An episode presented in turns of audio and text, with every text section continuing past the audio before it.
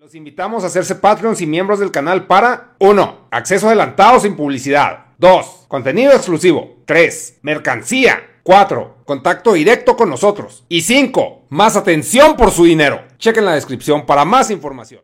Hola, bienvenidos a un vídeo más con introducción improvisada, es decir, no me lo he pensado, así que vamos directamente con los temas. Ernesto, en la última sesión te pregunté a ver si tenías temas pendientes, porque bueno, pues yo creo que siempre que hacemos estas cosas viene uno con su brainstorming, ¿no? Se me ha ocurrido hablar de esta cosa y luego piensas, vaya mierda, esto no da para más de cinco minutos, ¿no? Con lo cual vamos a hacer una cosa. Yo me he traído aquí eh, un par de temas, tengo más, tengo más, pero como ya te dije, necesito, necesito de más equipamiento para ello, tan simple como una pizarra blanca y un plumón, pero bueno, todavía no los tengo, estoy esperándolos pues para la siguiente sesión y sí quiero hacer un poquito más de indagación en estos temas que quiero tocar. Uno de ellos yo creo que va a ser muy interesante.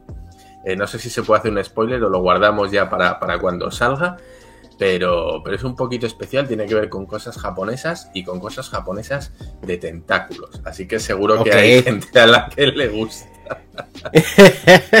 ¿Takoyaki? el takoyaki, sí, es un tema gastronómico, perfecto, exactamente es lo que todo el mundo estaba pensando.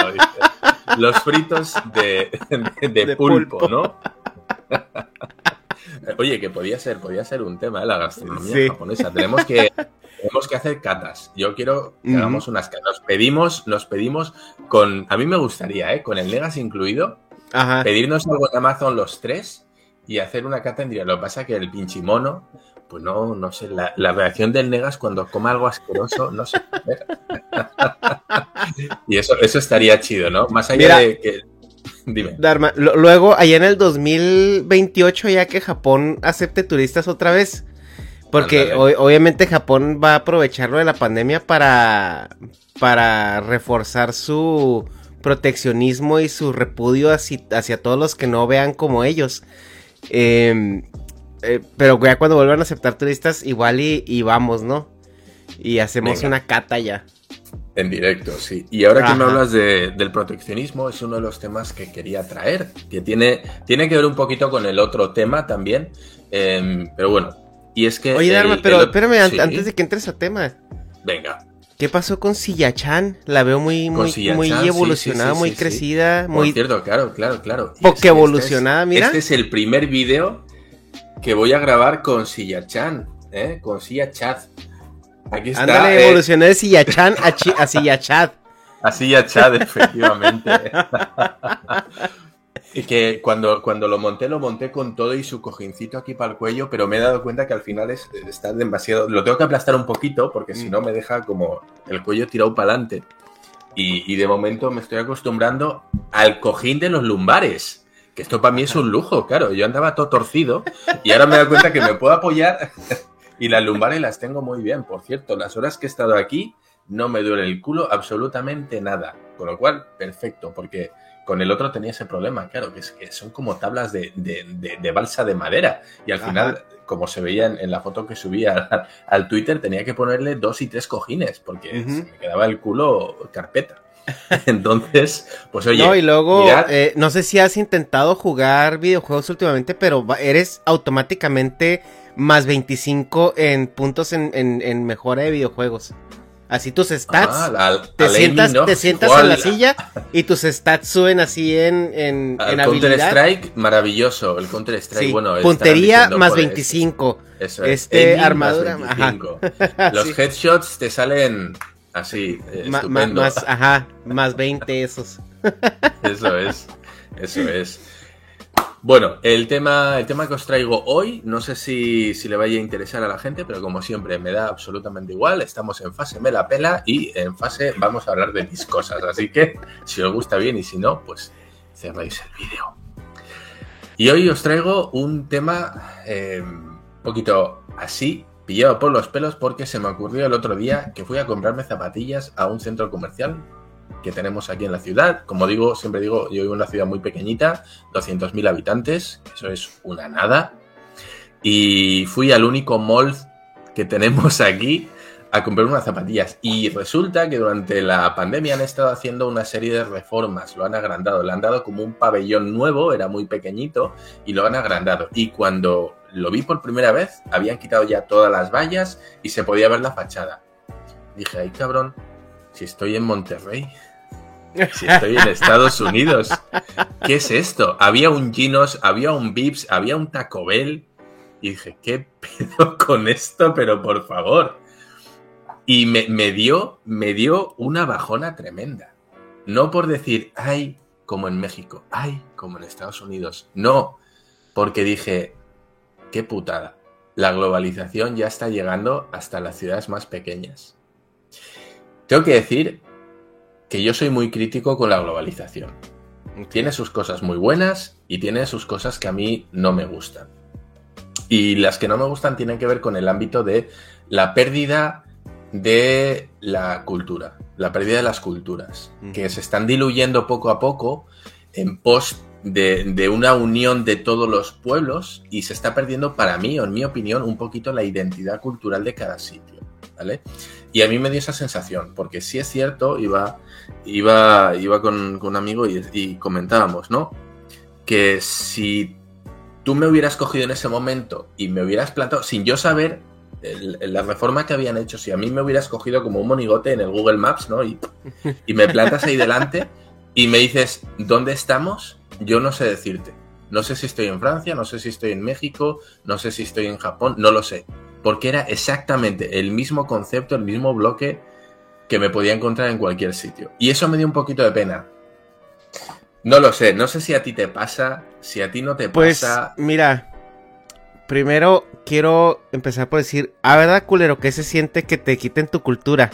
y segunda, pues es la neoconquista, o sea, la globalización es justamente esto, ¿no? Es un, eh, es, un esfuerzo, eh, pues global, vaga redundancia, que trae cosas buenas, eh, ya lo platicaremos en otro momento, pero algo, pues de lo malo es que la globalización está más que nada derivada de intereses económicos, porque el, otro día estaba escuchando un, una, bueno, hace mucho estaba escuchando un programa, un, no sé si era, si era no me acuerdo de quién era, o Jaime Altozano, maybe, donde se explicaba que, por ejemplo, ya no hay música regional, ¿no? O sea, ya el, antes en los eh, ochentas y así, cada país tenía su movimiento musical y de repente consumías poquito de algunos lados más, sobre todo de Estados Unidos, que era el que, el que exportaba el rock y todos estos iconos pop pero el 80% de la música que, se escuchaba en cada país era local. Y, y, en México había yo, o sea, tú hablas con una persona que está todavía, este, una generación X de aquí de, México y te sabe decir 50 artistas que fueron muy populares en México, cada uno con carreras eh, bastante, bastante exitosas.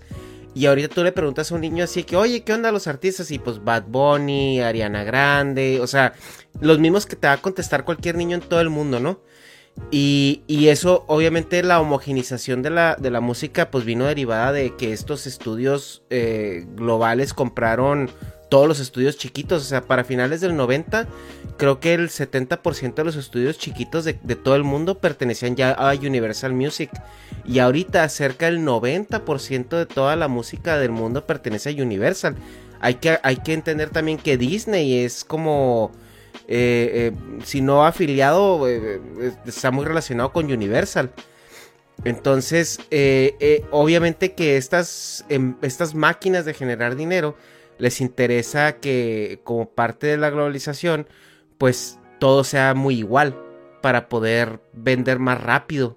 O sea, porque tú agarras un artista, lo inflas, lo pones en el mainstream y lo tureas por todo el mundo y estás asegurando que va a pegar en todo el mundo. Entonces es parte a lo mejor también de donde yo lo veo, ¿no? Donde yo vi la globalización últimamente. Muy bien, muy bien, muy bonito. Pues tengo que decirlo, y esto me has recordado ahora con el tema del proteccionismo en Japón, que sí es cierto que tenemos muchas quejas respecto a Japón. Una de ellas es la, dificultad que tiene el poder ir ahí en cualquier situación que no sea de turista, ¿no? Es decir, eh, aparte de los tres meses, ya, ya te está quemando el pasaporte, ya te están diciendo lárgate, ¿no? Ya has estado aquí, ya has dejado tu lana, ahora vete. Tienen una cerrazón en cuanto a. son muy impermeables a lo extranjero. Y al final, eso que uno dice, güey, o sea, qué pedo, o sea, su puto pensamiento tan cerrado, tan marcado, tan. todo eso todo eso que nos puede dar por culo, que al final pues lo hace, pero también tiene, también tiene su lado bueno. También tiene su lado bueno porque al final cuando uno va a otro país, o por lo menos la, experiencia que a mí me gusta sentir cuando voy a otro país es de diversidad cultural. Mm. Yo quiero ir a otro país y sentir que estoy en otro país. Por eso no entiendo, esto lo, viví en, en, Japón porque al final estuve una temporada como guía guía turístico, y te das cuenta que al final em, la, gente viaja a otros países, pero quiere las comodidades del suyo propio. Que yo lo entiendo, pero no lo comparto. Tenía a gente que se compraba una ruta, mira, es que yo me he comprado una travesía por Asia. Y la semana pasada estuvimos en Corea, hace dos en China y ahora nos toca Japón, ¿no? Y llegaban ahí y lo único que querían era ir a comer a un McDonald's, y, buscarse cosas que ellos conocieran. Hoy no hay aquí un restaurante español, es que tengo ganas de no sé qué, es que tengo ganas de no sé cuántos, ¿no? Y se la pasaban, se la pasaban quejándose constantemente de es que en Japón no hay esto, es que en Japón lo otro, es que no me gusta el arroz, es que estoy hasta no sé qué. Y dices tú, cabrón, vas a estar una puta semana en Japón. Y en vez de estar maravillándote de todo lo diferente, aún sea malo, que hay cosas malas, disfrútalo. O sea, disfrútalo. Yo quiero ir a México y ver cosas mexicanas. Yo no quiero ir a México y ponerme a comer en un Kentucky. No quiero eso. Y no quiero ir a México e irme a un mall center de estos a comprarme poleras de Adidas o zapatillas Nike o... No quiero eso. ¿Qué quiero? Yo quiero ir al mercado Juárez, yo quiero ir a lo que decíamos, a un mercadillo, quiero ir a un sitio donde vendan cosas regionales, yo quiero eh, me acuerdo que cuando, cuando estuve, una de las cosas que me traje eran eh, alebrijes, alebrijes de madera, de un señor que los hacía y los pintaba. Yo me quería traer esas cosas. Me, acuerdo que traje estas calaveras de, azúcar, ¿no? Del Día de los Muertos, el Día de Muertos, ese tipo de cosas. Me traje salsas picantes. Eso era lo que yo quería y es lo que a mí me gusta ir a ver cuando voy a sitios diferentes. Quiero esa diferencia. ¿Por qué? Porque si no es que me da igual. O sea, ¿cuál es la diferencia? Que en vez de joder, tío, me digan, eh, ¿qué onda, güey? O sea, esa es la diferencia. Pues es que para eso me da igual. Y creo que es algo que se está perdiendo a pasos agigantados y me da, me da pena porque entiendo que es el, siguiente paso natural al que vamos a llegar, pero para mí deshumaniza muchísimo las culturas. Creo que se diluyen eh, a unos niveles que para mí no es deseable. ¿Por qué? Porque Dime, dime, Ernesto. No, es que. Aprovecho para. Eh, por ejemplo, o sea, por lo, de, lo de Japón, lo que comentas de, la turisteada, también yo siento que responde a lo mejor a una edad de los turistas, porque cuando eres más joven, como que vas con ganas de probar, experimentar, ¿no? Y, luego acabas con Kira llevándome al sashimi de, de caballo. pero, pero sí me acuerdo que en, el, en el viaje, en el primer viaje que fui con Japón, fui con dos personas ya grandes de, casi 60 años. Y, una, una de ellas todos los días y fue a desayunar al, a, un Denis que estaba ahí cerca del, hotel. Porque como que, y, y, también todos los días comieron en el hotel. O sea, como que siento también que cuando ya estás más grande, ya como que quieres, o sea, no, no quieres arriesgarte. O sea, quieres como lo, la vieja confiable y no hay este hay muy poco espacio para tomar esos riesguecitos no así de, de, ay ahora voy a probar esto a ver qué pasa como que ya a lo mejor en esos entonces el cuerpo dice no güey no vale la pena lo que pase no si algo pasa mal pero sí sí entiendo eso. Y, lo otro que comentabas de la que pues el paso natural es que pues las culturas se, se mezclen no y lo, lo vemos desde o sea, porque ahorita qué cultura es, es, es, es em, propia, ¿no? O sea, a lo mejor tú, tú lo ves más en Europa, porque en Europa en dos horas puedes estar en otro país, otro idioma, otra, otra arquitectura, otro, otro modo de ver las cosas o ver la vida. Pero también si te pones a pensar, eh, hubo mucho intercambio cultural entre, entre los europeos, dado pues, las guerras de todo el medievo y, y, las conquistas, ocupaciones. El imperio francés en su momento fue una bestia, luego el imperio inglés, luego el imperio español, luego el imperio árabe.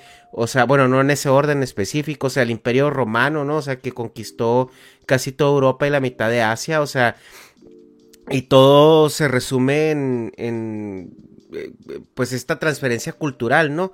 Es decir, por ejemplo, el mexicano es una combinación entre cultura árabe eh, traída por los mismos españoles y cultura hispana, también este, eh, por los españoles y, combinada con cultura mexicana, ¿no? Bueno, azteca o indígena, que quedó un poco, ¿no? Entonces sí es como ahorita yo, entiendo lo que dices porque se nota más que la cultura que se está imponiendo es la americana, ¿no? La americana, eh, entre comillas, por decirle a la estadounidense. Y, eso es lo que nos ofende un poquito más, ¿no? Que ahora el imperio que está este en turno, en, lugar de llegar con Coliseo y Gladiadores, llega con McDonald's y, Taco Bells. Y, Coca-Cola, sí. Y Coca-Colas, y es lo que, como que siento que es donde está el choque, ¿no? Porque estamos conscientes de que es una invasión cultural de, y, le ponemos nombre y apellido de dónde viene.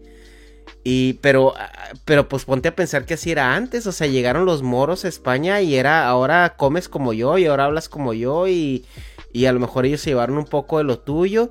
El, la, la, romana fue la, la que fue un poco más respetuosa con la cuestión cultural. Ellos llegaban, ocupaban y pagan impuestos.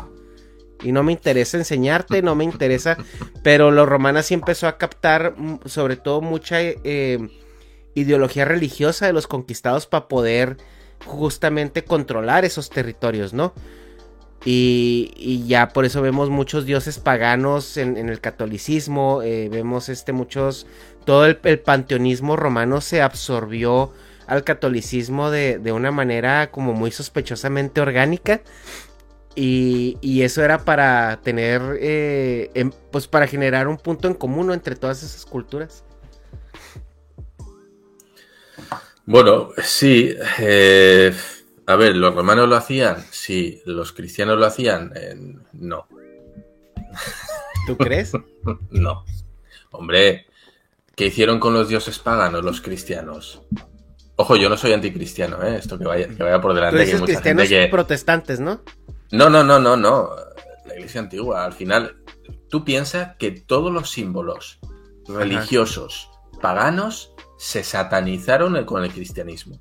No, pero se, reinventaron, o sea, hay una... Mm, no tengo ahorita la, la, información concreta a la mano, pero, o sea, hay muchos santos, muchas tradiciones católicas. Por ejemplo, la Navidad católica es una tradición pagana. Y eso se hizo para, para, para generar una inclusión con las costumbres paganas eh, romanas, panteístas, y con... Porque la Navidad es, un eufemismo a un fenómeno este, astronómico, que es la, una estrella que es importante, porque no recuerdo por qué es importante, y, por, y hay unas fechas en el año donde, donde se oculta, y a los tres días, o sea, bueno, esa es la Pascua o algo así, pero la Navidad es algo parecido, o sea, eh, eh, es un fenómeno astronómico que se repite en muchas culturas.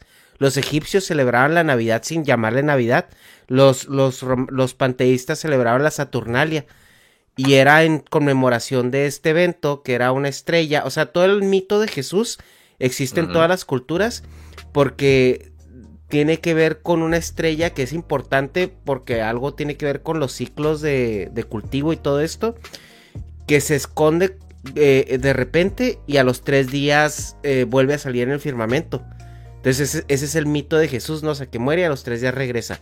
Y se hacen celebraciones porque, ay, mira, no se va a acabar el mundo porque la estrella decidió regresar, no nos va a matar. Pero en cada cultura del hemisferio norte hay una hay una celebración que coincide con la Navidad por, por esas, por circunstancias astronómicas.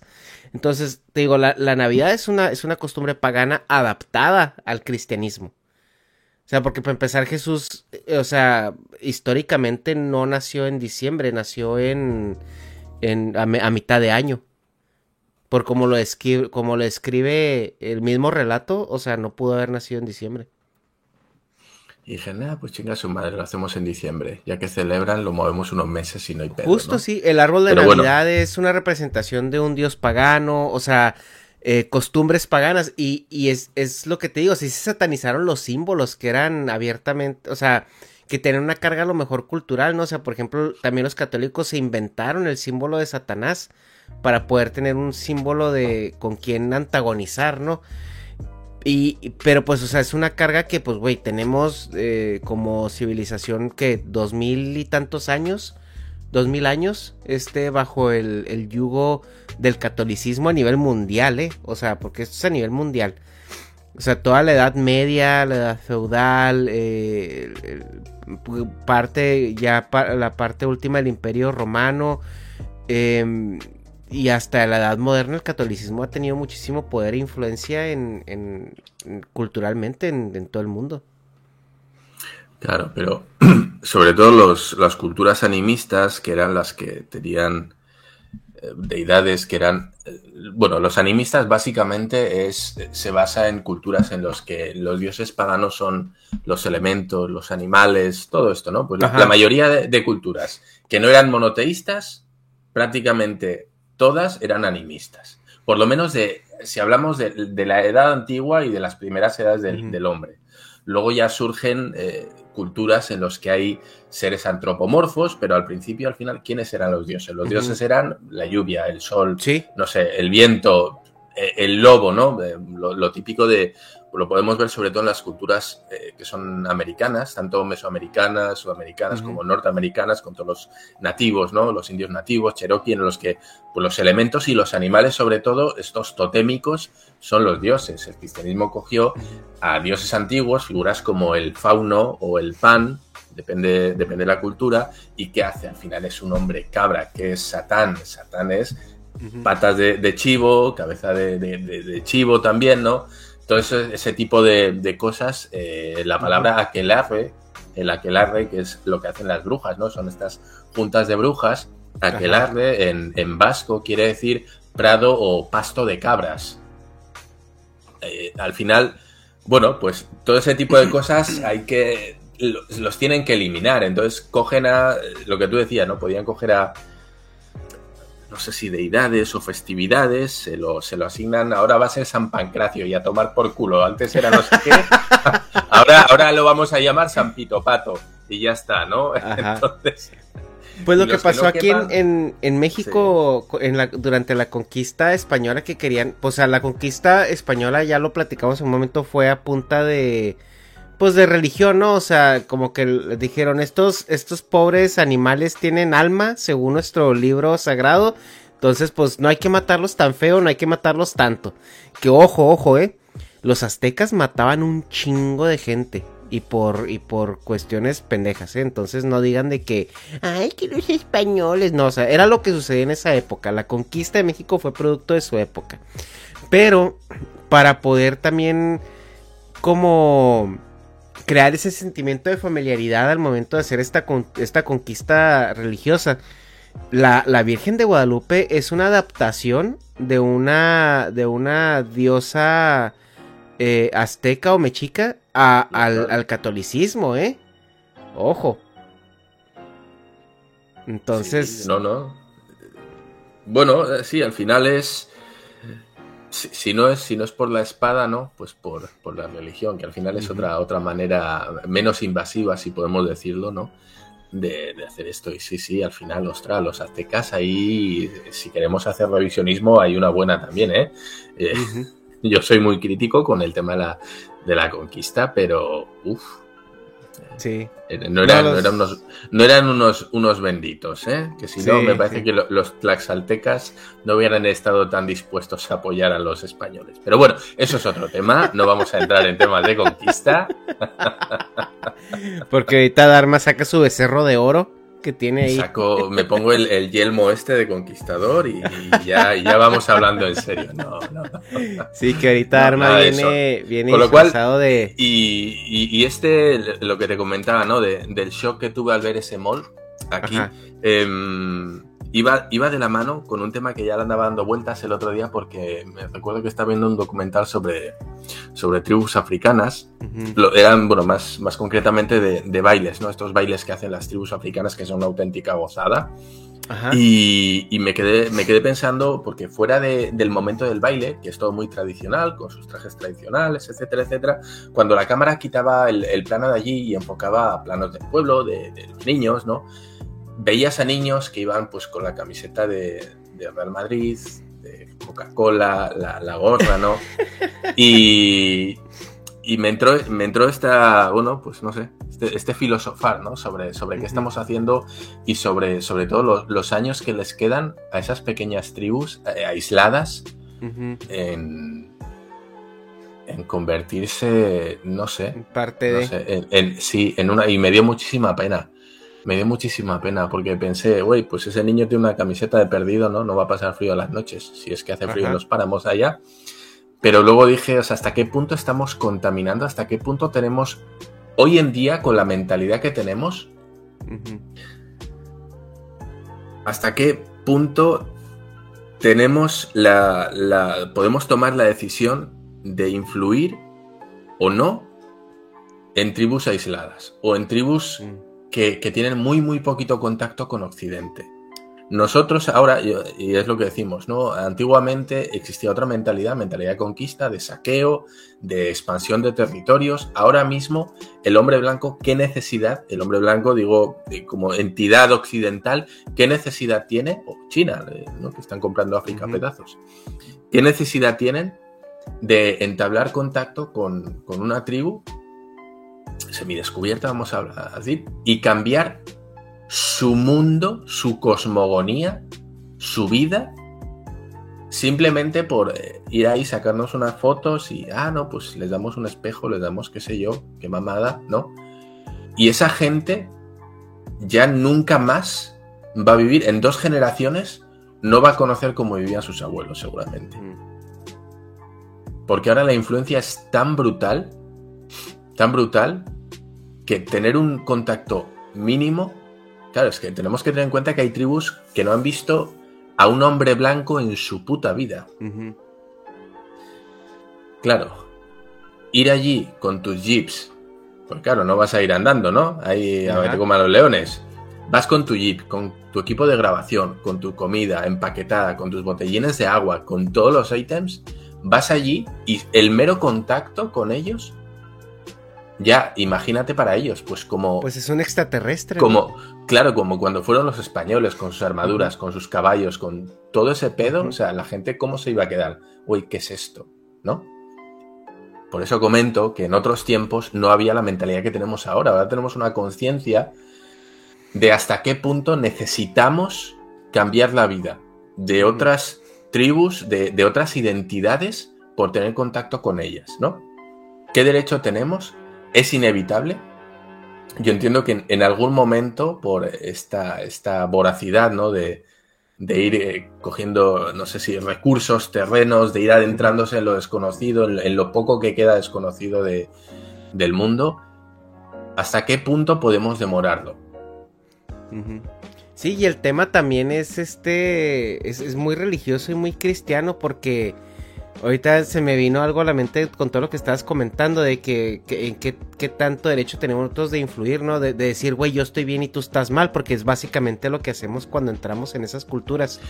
Claro, porque es que además hay un paternalismo brutal en esto. Sí, porque recuerdo esta cultura de los misioneros, ¿no? Que es que tenemos que ir a esas tribus de África que no conocen a Dios y luego, güey, pero pues es que, o sea o sea, ya con eso estás infiriendo que tú estás bien y que ellos necesitan que vayas para que los salves. O sea, cuando ellos tienen. cuando ellos, cuando ellos tienen su vida, pues ya hecha bien o mal, ¿no? O sea, entre su cultura. Pero yo creo que da para un tema para a lo mejor otro video. Que es la romantización del indigenismo. Porque también creo que es un tema. O sea, también sí creo que es que padre, muy bonito las culturas, que padre los aztecas, pero yo no quisiera regresar a comer pozole de humano. Entonces, y es su cultura, ¿sí me explico? Por ejemplo, en México tenemos un tema ahorita con el presidente que no sabe contestar. Porque en Guerrero, en el estado de Guerrero, todavía hay se, se, usa la venta de, de, niñas menores de edad para matrimonio. O sea, y se, ah, sabe que, se sabe que una niña te cuesta 30 mil pesos. A la verga. Y, y la vas y la compras y te casas con ella, ¿sí me explico? Y cuando le preguntan a este señor que sí, ¿qué pedo con eso? O sea, es algo que está sucediendo en México, en un, en un estado eh, con regulaciones y leyes, ¿no? Un estado de derecho. Y él dice, no, pues es que pues son costumbres. O sea, güey, pues no mames, o sea, también hasta qué punto eh, estamos romantizando el indigenismo, estamos romantizando el, hito cultural. Pero te digo, a lo mejor pues ese es tema. Vamos, vamos a cortarlo aquí, si te parece. Lo dejamos aquí, esto como una pequeña entradilla para esta segunda parte. Y lo vamos a fragmentar. Ahora, ahora mismo eh, que estamos calentitos con el tema, nos lo guardamos para el siguiente vídeo, así que no tendréis que esperar mucho, ya sabéis que sale con mucha asiduidad este podcast, especial para vosotros, para patrones, así que en un par de días seguro tenéis esta segunda parte, así podéis ir eh, teniendo vuestras ideas y pensando en qué cosas vais a comentar ahí en el chat. Por cierto, os animo a todos que el chat está muy desangelado, chicos, ¿qué pasa? que yo, entro, entro a comentar, digo, voy a aprovechar porque ya que son es un número controlable de, comentarios y de respuestas. Yo voy a entrar y voy a intentar, pues si hay cierta interacción, eh, responderos a todos o intentar tener pues una pequeña aproximación con vosotros, ¿no? Hay, hay, hay vídeos que están desiertos. ¿Qué pasa, chicos? No estáis obligados, por supuesto. Es, es, simplemente una llamada a si queréis colaborar, si queréis dar vuestra opinión. Eh, por supuesto, puedo responder a todo lo que digáis, porque como digo, es un número controlable de personas, no son, no sé, 300 comentarios, Así que, chicos, si queréis preguntar, reflexionar, lo que sea, me paso por todos los vídeos e intento comentarlo todo. Ernesto, hasta aquí el, vídeo de hoy, así que nos vemos. Muchas gracias, chicos. Bye.